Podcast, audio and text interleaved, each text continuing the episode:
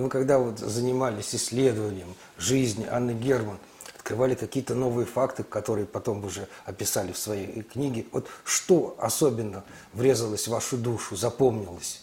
Ну, во-первых, это сама работа над, вот, например, книга, которая выходила несколько лет назад, она, наверное, одна из самых таких полноценных и значимых в, в этом смысле, потому что она была уже издана еще и в Польше, переведена уже на русский, на польский язык, э, и в России э, уже два издания вышло. Она называется «100 воспоминаний об Анне Герман». Это на протяжении 15 с лишним лет – Действительно, я собирал воспоминания людей, которые с ней соприкасались. Это и простые люди, которые на концертах как-то так, так или иначе с ней пересекались, зрители, но и в первую очередь люди, которые с ней работали, композиторы, поэты, журналисты, фотографы. Это люди, которые с ней вместе жили, это ее родственники, это ее семья, это те люди, которые были ее соседями в детстве, в юности, в, в студенческом возрасте и так далее. Найти всех их было достаточно большим трудом, потому что списка, как вы понимаете, никто не давал, приходилось искать руками, ногами и так далее, поэтому 15 лишним лет ушло на то, чтобы собрать воедино просто тексты воспоминаний тех людей, которые с ней соприкасались. И самое поразительное, что когда я проанализировал, что у меня уже собралось более 100 таких, э, таких глав, таких, э, да, таких глав, таких текстов, то я понял, что ни в одном из них нет ни одного плохого слова о ней. Э, ни один человек, э, который бы о ней не вспоминал, не, не сказал о ней что-то плохое и не вспомнил что-то плохое, потому что этого не было. И удивительно, что все эти 100 человек, не сговариваясь, э, в каждой в своем интервью мне в разные годы, в разное время, в разном месте всегда говорил одну и ту же фразу. Она была ангелом.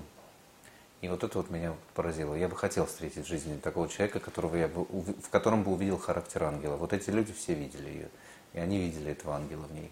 Я такого человека не встречал, но зато прикоснулся к ее биографии. И очень чувствую энергетически ее характер даже спустя годы, сквозь, сквозь вот эти все расстояния, хотя я ее не видел.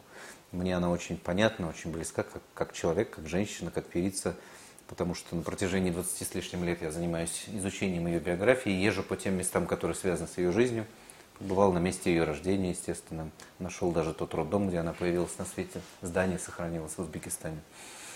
Она в Узбекистане родилась. Да, она родилась в Узбекистане 14 февраля 1936 года. В общем, сложные годы были. И первые 10 лет ее жизни в Советском Союзе это ну, сплошное горе, сплошное, сплошные лишения. Никакой радости там особой не было, потому что это была семья, э, семья не русская. У них в документах они значились как немцы, хотя, бы, хотя были голландского происхождения, но тут никто не разбирался. Как мы же русские, все за границей русские, несмотря на то, что кто-то там разные национальности, поэтому кто, кто говорил на русском, все были русские. Здесь также немцы, всех, всех называли немцами, они тоже под эту гребенку попали. Э, репрессии, 1937 год, э, отца арестовывают. Практически вся семья Анны Герман была уничтожена в Советском Союзе. Я об этом пишу в этой книге. Но сейчас готовлю к изданию новую книгу, она выйдет в этом году, я надеюсь. Это будет просто сенсационная работа, потому что мы подняли документы даже КГБ Узбекистана.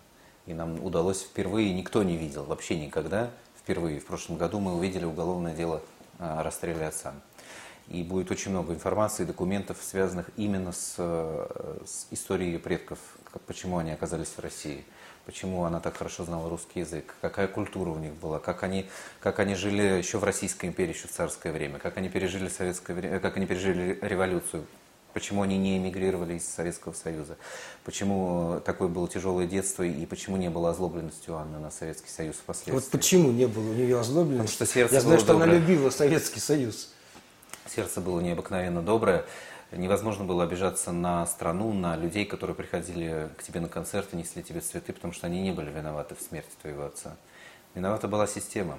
Виновато было то время, в которое все жили и страдали все от этого.